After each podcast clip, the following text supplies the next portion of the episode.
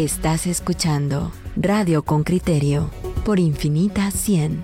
Que lo distinto te encuentre.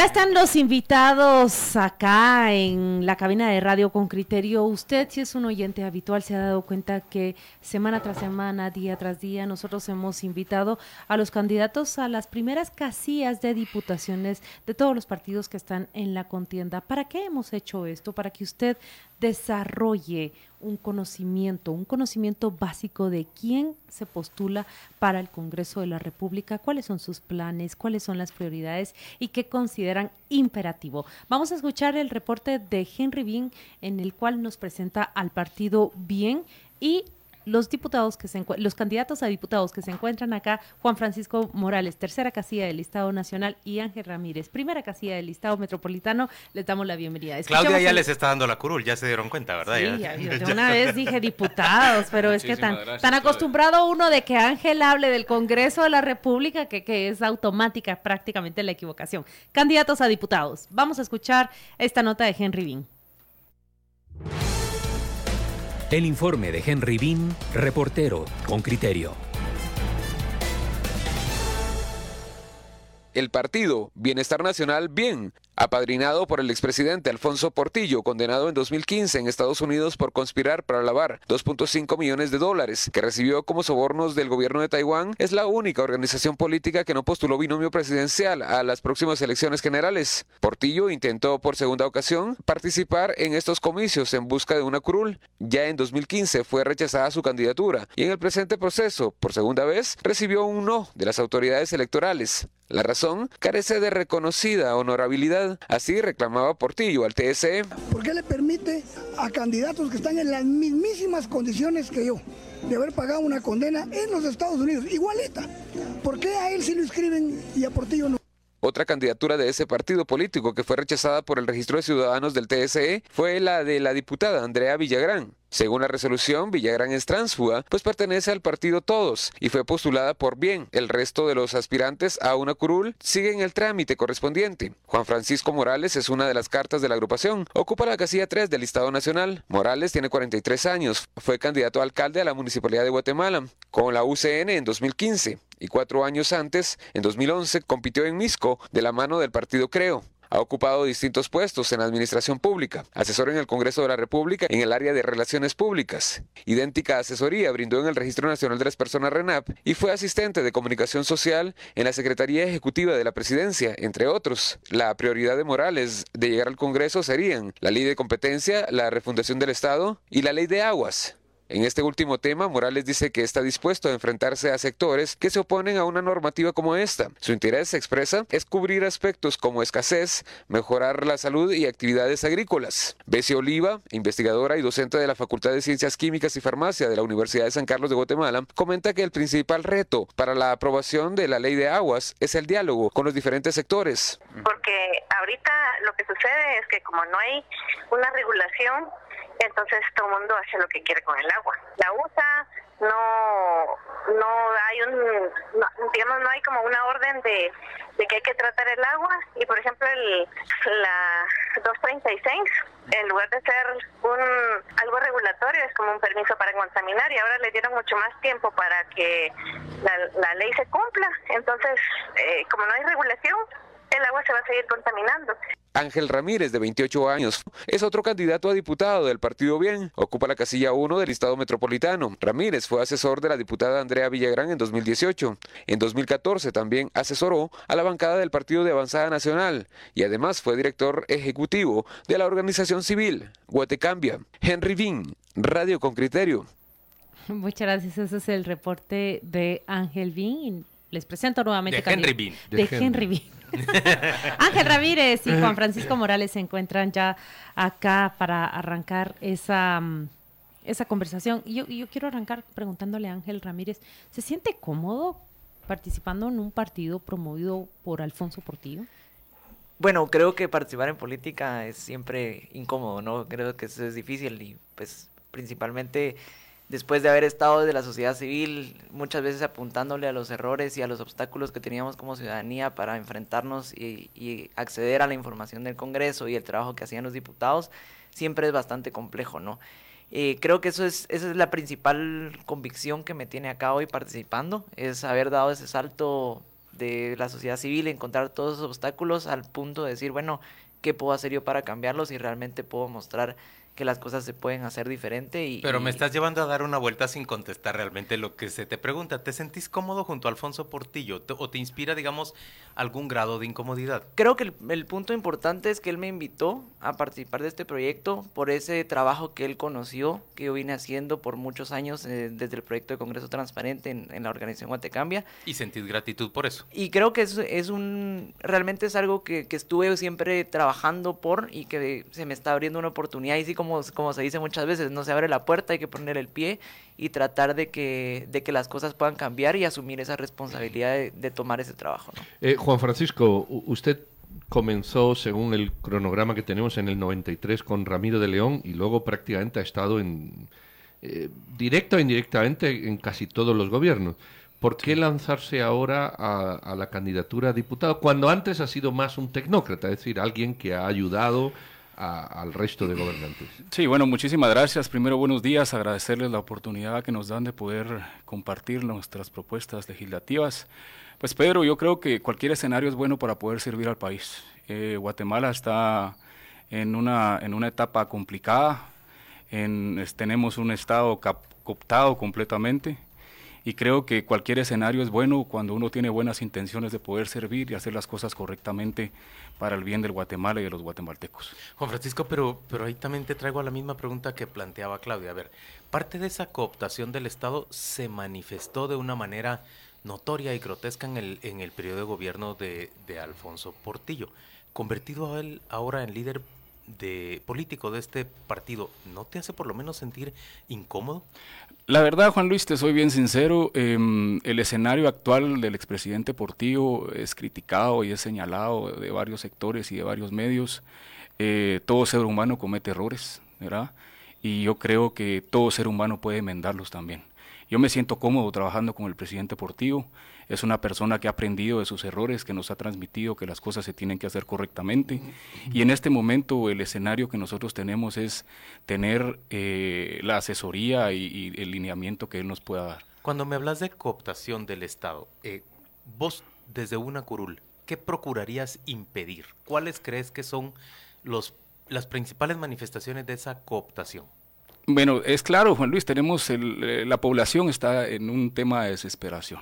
Realmente el político en este momento está trabajando por temas personales y no está trabajando por bienes comunes y colectivos, que es lo que necesita el país. Si Dios me da la oportunidad de estar en una curul, pues lógicamente yo creo que vamos a trabajar de enfoque directo para el bienestar de los guatemaltecos y ver realmente que las cosas se trabajen de una manera correcta. La, historia, Ángel, dice que, los partidos políticos eh, que, que no asientan presidente o vicepresidente tienden eh, a, difuminarse. Este partido ya no, no presenta presidente ni vicepresidente. ¿Qué agenda y quién va a dirigir esa agenda en el Congreso? ¿Vais a ser diputados independientes o vais a conformar un grupo liderado por quién, eh, gestionado por quién o con qué lineamientos? Bueno, nosotros desde el momento en el que decidimos no postular a un binomio presidencial, asumimos la responsabilidad de que creíamos que los cambios más fundamentales del Estado de Guatemala se pueden llevar en dos niveles. En el primer nivel con el que uno como ciudadano se enfrenta ante el Estado, que son los gobiernos locales, y con quienes hacen y crean las reglas del juego en una democracia, que es el Congreso de la República. Por eso es que nosotros dijimos, para nosotros esas decisiones que son fundamentales desde el Congreso y desde los gobiernos locales son más importantes aún que establecer un binomio presidencial para Ejecutivo. En lo que mencionabas de nuestro desempeño posteriormente, digamos, en, en el caso de llegar a ser electos y formar una bancada en el Congreso, creo que tenemos la, la visión y la convicción de hacer una bancada que pueda realmente proponer una agenda mínima de reforma estructural del Estado. Nosotros tenemos tres, tres ejes macro, digamos, que está guiando nuestra propuesta legislativa que tiene que ver con el crecimiento económico con equidad, el desarrollo rural integral y la construcción de instituciones democráticas sólidas.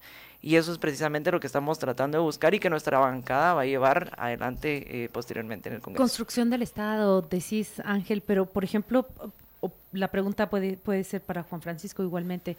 Construcción del Estado y, la construcción de instituciones sólidas, dicen eh, como proyecto de la bancada. Nosotros hemos desarrollado una cobertura de cómo en los partidos políticos en realidad lo que se promueve son eh, a los parientes, a los hermanos, a los sobrinos, de quienes articulan el esfuerzo o la agrupación política, y bien no es la excepción. Tenemos en primera casilla del Estado Nacional, por ejemplo, a la ex esposa de Alfonso Portillo. Tenemos como candidato de diputado del Parlacén a un sobrino también de Alfonso Portillo. Y entonces me hablan de construir instituciones sólidas y democráticas y yo les pregunto, ¿cómo llegan a, ese tipo de elecciones? Eh? Cambia el micrófono para Ángela. Bueno, yo creo que la parte más importante es privilegiar también eh, cierto tipo de perfiles. Por ejemplo, yo quisiera hablar de, de algunas candidaturas que me parecen eh, fundamentales en este proceso de construcción. Obviamente los partidos están permanentemente en un proceso de consolidación. Sabemos que el, partido ideal no existe en Guatemala, sino que la idea es ir construyendo instituciones conforme pasa el tiempo y ese es el proceso normal de una institucionalización democrática. No creo que aquí no estamos hablando de si somos democráticos o no, sino que es calidad democrática. Y ahí es donde yo quisiera rescatar algunas de las candidaturas. Por ejemplo, tú mencionabas a Evelyn. Evelyn es una persona que nosotros la tomamos como un referente, ya que es nuestro máximo referente, que no tenemos binomio presidencial. Ella es quien encabeza un, un proyecto político y de candidaturas que tenemos actualmente. Es una mujer muy preparada. Ella es una mujer que, que se ha preparado por mucho tiempo y tiene grandes capacidades para poder asumir esa responsabilidad de ser la primera casilla del Estado Nacional. Por ejemplo, tenemos a Neri Ramos encabezando en Jutiapa, que es el exdirector de la Policía Nacional Civil, que también hizo un gran trabajo como funcionario público dentro, de, dentro del Estado y que creo que eh, se van evaluando ese tipo de, de, perfiles al momento de, de establecer las candidaturas. ¿no? Yo creo que eso es lo importante de ¿Qué, ¿Qué, posición asumimos como partido al momento de decir queremos consolidar una visión de institucionalidad democrática? Porque tenemos a personas que lo han demostrado que se puede hacer y que personas con capacidad para poderlo hacer. Juan Francisco, en el espectro ideológico, ¿dónde se centra el partido? Y, aunque Ángel nos ha dicho los pilares claves, eh, si yo tuviera que preguntar en los 100 días qué, qué énfasis se pondría, ¿cuál sería? Primero el tema ideológico, luego el tema del énfasis, por ejemplo, de los 100 días primero. Nosotros hemos trabajado dentro del partido, pero eh, la ideología, nosotros no, estamos, no tenemos ninguna tendencia ni a derecha ni a izquierda. Em, entonces? estamos, eh, estamos en un tema de conservadores, ¿verdad? Yo creo que la división en la que está Guatemala en este momento se, se debe a eso se debe a que realmente hay un grupo de izquierda, hay un grupo de derecha, y es lo que tiene dividido al país.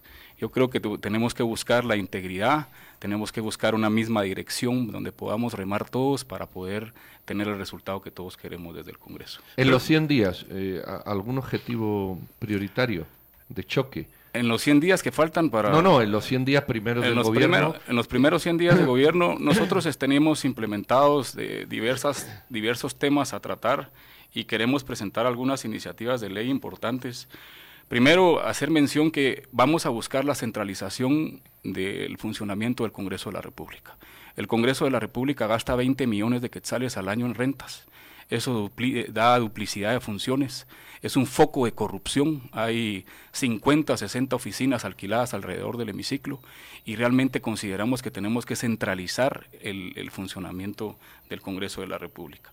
Y luego de eso, nuestro mayor interés, que lo platicábamos dentro de los eh, candidatos que estamos, es el Instituto de Formación eh, Legislativa.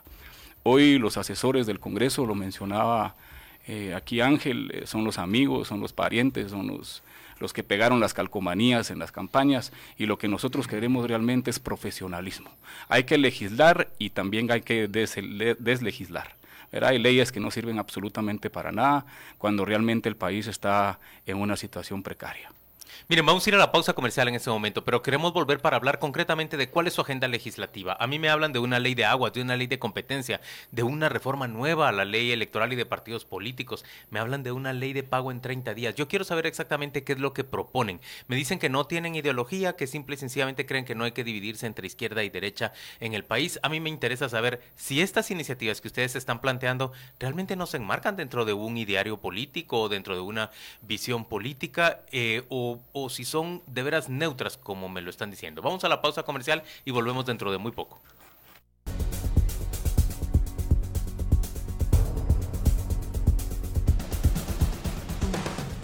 De vuelta con Juan Francisco Morales, tercera casilla listado nacional Partido Bien y Ángel Ramírez, primera casilla listado metropolitano del Partido Bien. Nos fuimos y les propusimos mm, que hablemos sobre esa agenda legislativa que ustedes proponen. Ley de aguas, ¿qué es lo que necesitamos plantear en una ley de aguas? Bueno, básicamente lo que nosotros estamos planteando con la ley de aguas es, eh, va en dos líneas específicas. Una específica con el tema de armonización de la regulación a nivel municipal. Eh, sabemos de buenas fuentes, de buenas fuentes que los, los alcaldes generalmente no ponen o establecen ciertos criterios para poder poner el pago del agua a los ciudadanos, por ejemplo, pero por el otro lado también hay un mal uso en los recursos por parte de las grandes empresas. No es, eh, eh ya es conocido. Estás entre dos tensiones, eh, entonces. exactamente, son esas dos tensiones las que una ley de aguas puede llegar a resolver para armonizar la legislación, no solamente en marco general, sino que también los marcos reglamentarios eh, más locales por ejemplo, no, no es posible, y ya todos sabemos que han salido investigaciones y casos y hay denuncias específicas sobre desvío de ríos, por ejemplo. ¿Cuáles son las consecuencias que tiene dejar sin el recurso vital a una gran cantidad de poblaciones que están paralelas a los ríos y que se está, se está dejando sin ese recurso en detrimento de la producción económica de cierto tipo de productos, ¿no? Entonces creo que ese es el, el marco general que tenemos que eh, hacer esa, ese balance entre esas dos tensiones. Ángel, por 16 años se ha tratado de conseguir una, una ley de aguas. Vos que conoces el Congreso, sabes las grandes tensiones que esta iniciativa genera, tanto en el sector privado, que mueve muchos de sus hilos adentro del, del Congreso, como también de las municipalidades y de muchas comunidades que sin autorizaciones apropiadas eh, perforan pozos y, y lo administran. ¿Cómo llegar desde el Congreso de la República? Yo creo que esta es una buena prioridad legislativa, pero la pregunta es cómo alcanzar un acuerdo que nos permita generar una ley que realmente puede, puede soliviantar al país entero, puede levantar al país entero.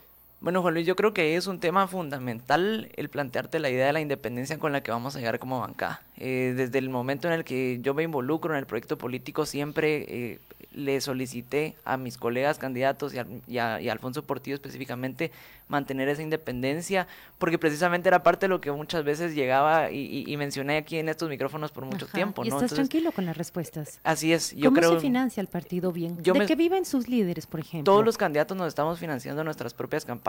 Eso nosotros no tenemos una gran cantidad de, de financiamiento ni estamos aceptando financiamiento que nos vaya a hacer perder esa independencia. Por, por ejemplo, en mi, en mi caso, yo estoy financiando gran parte de mi campaña. He tenido donaciones de personas muy cercanas a mí, por ejemplo, mis padres, mis amigos, pero creo que eso es lo que precisamente estoy buscando, que la campaña me garantice a mí la independencia, llegar al Congreso a tomar las decisiones en función de el bien del, del, país y en función de intereses colectivos y no intereses privados o particulares, como lo mencionaba Pedro anteriormente, de un estado patrimonial que se ha venido reproduciendo por años. Eh, Juan Francisco, eh, en, en, los momentos electorales siempre oímos grandes discursos. La, la, realidad triste es que al final todos los diputados nos salen, nos salen rana. Eh, ¿por qué votarles a ustedes? ¿Qué, qué, qué, van a aportar ustedes? O sea, ¿por qué creerle? Es que es una verdad. Yo este discurso se lo oía a Neto Brand, se lo oía a Giordano, se lo oía a este señor de las cableras, eh, y, luego salen rana, luego más desgraciados imposible. Eh, ¿Por qué creerles a ustedes? Bueno, yo creo, Pedro, que la, el planteamiento que nosotros traemos es transparente, es claro y con mucha humildad. Hemos venido trabajando con, diferentes sectores integrados y yo creo que eh, tienes toda la razón. Hoy tenemos el peor Congreso de la República, eh, representado en Guatemala, la institución con más desprestigio que hay en el país en este momento. Y pues es válida esa postura. Muchísima gente me dice, mire, ¿cuál es la diferencia entre usted y los diputados que están actualmente? Y pues la diferencia la vamos a marcar nosotros estando ya en el hemiciclo. En lo personal, Pedro, em, yo soy una persona que he trabajado 20 años, no tengo realmente una necesidad de estar dentro de un cargo político para sustentar un sueldo y sin embargo hay muchos diputados que viven de la política. Tenemos diputados que tienen 20 años en el Congreso, yo acabo de estar en un municipio y me llamó mucho la atención que una de las vallas dice que, recuperemos las obras para Jalapa me reservo el nombre, pero tiene 20 años de estar en el Congreso y no hay ninguna obra que pueda realizarse para Jalapa. eso que decís, he trabajado, tengo 20 años, ¿de qué vive Juan Francisco? Juan Francisco Morales es, una persona que ha prestado asesorías dentro de la administración pública, pero también en emprendido empresarialmente. Tengo una empresa en temas de consultoría, en temas financieros, en temas de asesorías económicas.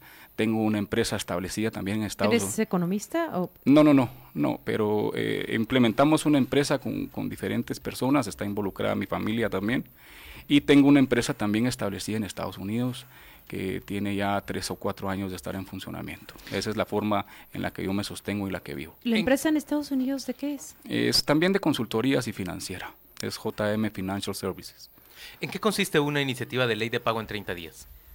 Bueno, es solo para establecer una diferencia importante, aquí nosotros como partido tenemos una agenda nacional y pues definitivamente cada candidato que, que va encabezando los listados y su respectivo listado tiene sus, sus proyectos distritales específicamente, ¿no? Este, este proyecto de la ley pago a 30 días es un proyecto distrital. Aquí en Guatemala, en la ciudad de Guatemala se concentra más o menos el 60% de las empresas de emprendimiento, las, las MIPIMES, y principalmente se enfocan en temas de servicios, específicamente de tecnología. Por ejemplo, por eso vemos un crecimiento específico de la zona 4 como un hub de tecnología aquí en la ciudad de Guatemala.